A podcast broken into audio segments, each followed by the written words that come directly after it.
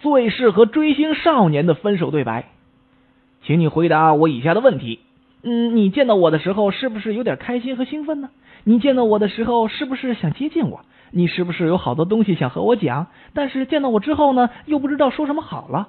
我见到的四大天王的心情就和你一样，只是羡慕，不是爱。你想想，四大天王又怎么可能和我在一起呢？正如我不能跟你在一起一样，富有批判现实主义色彩，也很有教育意义哦。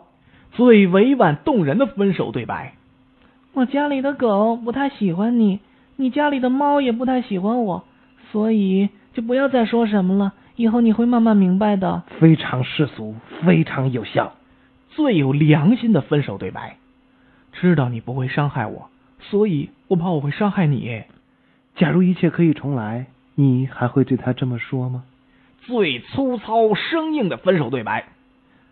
和你分手不需要什么理由和借口，只是已经对你没有感觉了。这样的人还有什么好理论的？最词不达意的分手对白：没有你，我不是不习惯，因为爱一个人不应该是习惯。没有你，我不会不习惯，因为我从未习惯拥有你。对于一段感情，真的可以想的这么剔透？最恩断情绝的分手对白：我，我患了癌症。